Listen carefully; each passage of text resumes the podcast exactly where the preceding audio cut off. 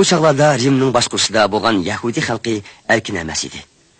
Rimliklarning bo'yin turqidan qutulishni intayin orzu qiladi aysoning cho'lda besh ming kishini besh non va 2 beliq bilan qandoq to'ydirganligini ko'rib uni majburiy podshoh qilmoqchi bo'lishdi. Ular Aysa qo'shinining beshiga chiqsa hech kimning o'zini yengolmaydiganligi ishlatdi lekin Aysa dunyoda podshoh bo'lishni rad qildi. Chunki uning podshohligi ruhqa oid bir saltanat edi.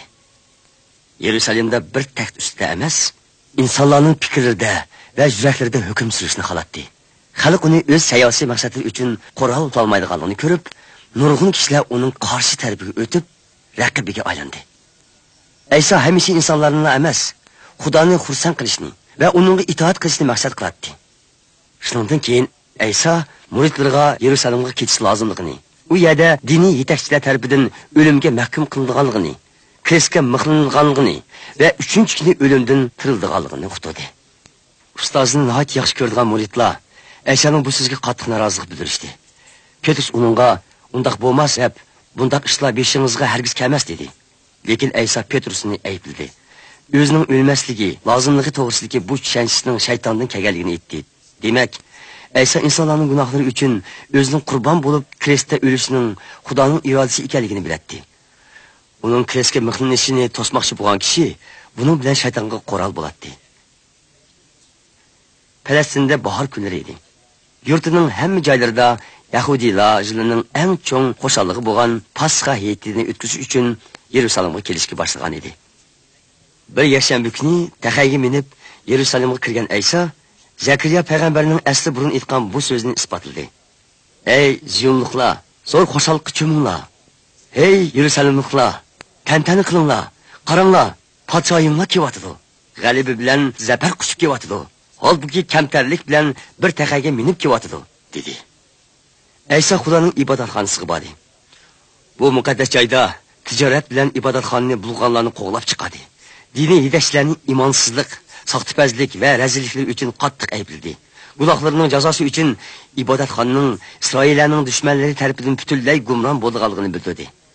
Xalqni o'zlarini ozlashga tirishgan soxta payg'ambarlarning oldiga uchrab ketmasligi uchun ogohlantirdi o'zining arshidan zo'r qudrat va ulug'liq bilan kelib ba'zilarni xudoning satanatiga oldiganligini ba'zilarni bo'lsa cheksiz jazoga uchratganligini aytdi u oxirgi haftaning payshanba oqshimi ayso o'n ikki murti bilan birga maxsus pasxa taomini yedi u chog'da qo'liga bir parcha non ilib xudoga shukur qilgandan keyin nonni ushlab murtlarga ulashtirib bu sizlar uchun pido qilingan mening tinimdir.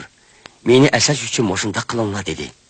Taomdan keyin yahudlarning pasxa taomi bilan ichgan sharob piyolasini qo'liga ilib shundoq dedi. Bu piyola mening kenim bilan tuzilgan yangi ahlidir. Bu har qatim meni asash uchun moshundaq qilinglar dedi. Shundoq qilib ayso o'z o'limi bilan yangi bir ahdining tuzildiganligini izohlagan bo'ldi.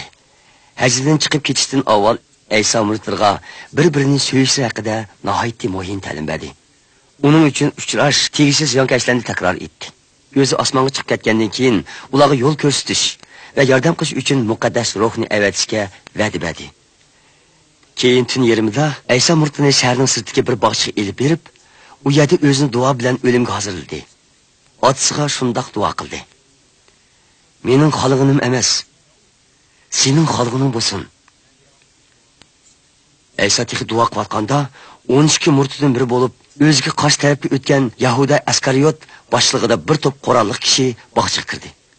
Uning odamlari qorong'uda odamni xato tutmasin deb yahuda aysoga yaqin kelib ishorat sifatida uni so'ydi. Ayso bir ig'iz so'z bilanla yahuda va uning odamlarini yo'qitib talatdi biroq o'zini ularga topshirdi. Petr ustozni qo'g'dash uchun qilichni chiqarganda ayso uni to'xtatdi.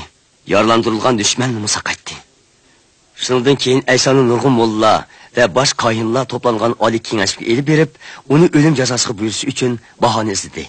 lekin buni amalga ашырамыды. oxirida bosh қайын aysoga qasam ішкізіп, uningga bu savolni qo'ydi muborak xudoning o'g'li masih sanmiding ayso ha man dedi ular bir ig'izdan ayso gunohkor o'limga mahkum degan qarorni chiqarishdi Rem hökumətinin təsdiqsiz Yahudi ağsaqqallarının heç kimə ölüm cəzası verişi hüququ yox idi. Şu səbəbdən cümə günü səhərdə Əysani vali Pilatus'un sarığı irpadi. Pilatusqa Əysanın Rem düşməni ikənligini, özünü padşah qılmaqçı boğalığını etdi. Pilatus Əysanı soraq taqqanda bu əyibləşinin uydun ikənliyi dərhal düşəndi və onu qoyuətməkçi boldu. Lekin Yahudi ağsaqqalları xalqını püşkəytürüb, Əysağa ölüm cəzası hökm qilish üçün besim işlətdi. Toplan çıxışını qoqqan Pilatus xalqning talabiga bo'ysundi. Aysoning kirishga mixlanib o'rtishi uchun amr berdi rimlik askarlar uni yerusalim shahrining sirtiga ilib berib kirishga mixladi bu ishlar qilinayotganda ayso o'zini o'ltirdiganlar uchun ota ularni kechirim qilgin chunki ular o'zining nima qilayotganligini bilmaydi deb duo qildi. Qo'llariga va oyoqlariga mix qaqqanlarning kechirim qilinishi uchun duo qilgan aysoning naqadar hayron qilarliq muhabbati bor edi. Ayso otasidan krestda chekadigan azobdan o'zini qutqizib osmonga ilib chiqishni talab qilardi lekin mundaqmi qilmadi. Aziyat chekib gunohkor kishilar uchun qurbon bo'lib o'lishning xudoning irodasi ekanligini biladi shu sababdan otasiga itoat qildi va taxminan 6 soat krest ustida ishongusiz azob chekdi. Tushdan keyin soat 3 atrofida ayso eh ata, ruhimni ilkingga topshirdim degan so'zlarni qildi va bu so'zlar bilan jon uzdi. Askarlardan biri uning biqiniga nay sanchdi va vazifa o'tagan lashkar boshlig'i pilatusga aysoning o'lganligini bildirdi. Yahudiy oqsoqollardan aysoning maxfiy muxlisi bo'lgan ikki kishi pilatusning oldiga berib aysoning jasadini talab qildi. Valining ruxsati bilan jasadni kirsin tushadi. Uni dori darmonlar va xushpuroq buyumlar bilan qo'shib kepanladi ondan keyin jasadni toshga o'yilgan bir qabrga yotqizib qabrining og'zini yo'g'on bir tosh bilan taqidi. Pilatus qabrga bir kirmasin deb qabri og'zini peshatlab atrofga qorovullar qo'yishga amr qildi Aysa bir necha qitim muridlarga o'zining kreska mixlindiganligini va uchinchi kuni o'limdan tirilganligini aytgan edi. Ular Aysoning itqalarini simvol xarakterlik bir ma'nida qabul qildi va o'lib dafn qilingan chaqda uni yana yer yuzida ko'rdiganligiga doir hech qanday umidlari yo'q edi. Biroq yakshanba kuni atganligi Aysoning talabdorlaridan ba'zilari qabriga borganda qabrining o'chib turganligini bildi. Ishga kirganda jasadga yugalgan raxtlarni ko'rdi. Lekin kepan quruq edi.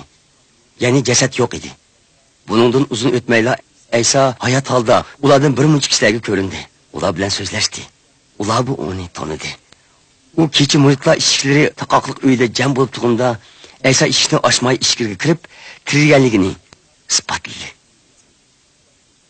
shundan keyingi qirq kun ichida ayso har xil yerlarda va har xil vaqtlarda ularga ko'rinib nima uchun aziyat chekib o'lish kerakligini tushundirdi ularga dunyoning hamma yeriga berib butun insonlarga xudo to'g'risidagi xush xabarni yetkazishlarini buyurdi. Holbuki uni o'z nijotkori va Rabbi deb e'tirof qilgan kishilarning gunohlari mag'firat qilinadi. Muridlari intayin suydigan ustozi osmonga ko'tarilganda ko'z yesh qilishmadi. Chunki aysoning әмеші рухта өзі білән білі болды қалғыны. Күләнің бірді вәдісігі бинаған қайтып келді қалғыны білетті. Әйса осман көтілісіні овал, мұрттының еніға қайтылығанлығыны бір нәчі қетім етті. Дүнияғы дәсіп кел...